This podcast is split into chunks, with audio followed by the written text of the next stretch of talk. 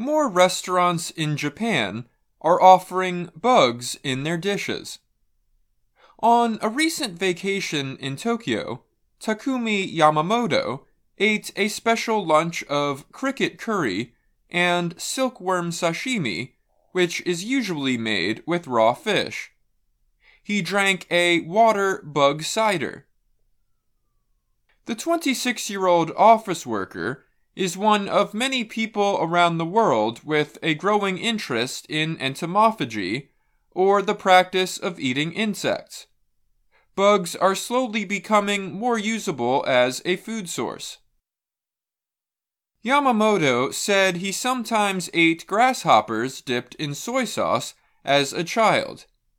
In Tokyo, he ate insect foods at Takenoko Cafe, which serves many bug dishes.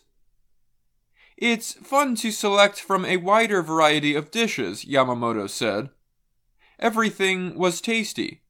In particular, the water bug cider was quite refreshing, like a green apple entomophagy started to be taken seriously after the United Nations declared bugs a good source of protein to feed a growing world population. With livestock farming's effects on climate change and world hunger issues from weather and war, there has been more interest in the nutrition bugs can provide.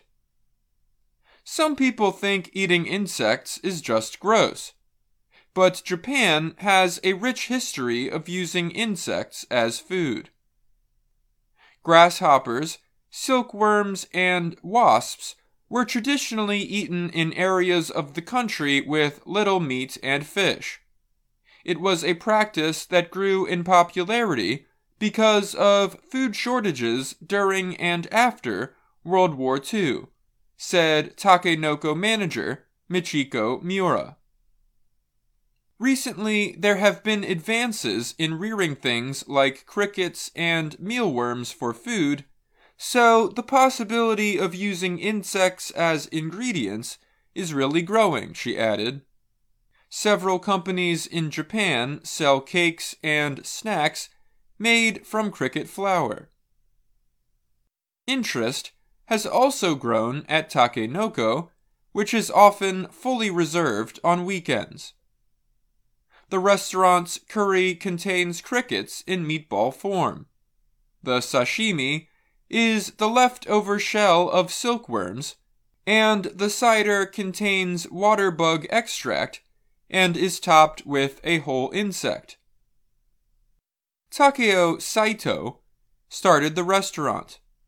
He also has a packaged food company that offers more than 60 kinds of bug foods from scorpions to tarantulas. Our aim is not for insects to be something separate, but to be enjoyed at the same table as vegetables, fish, and meat, Saito said.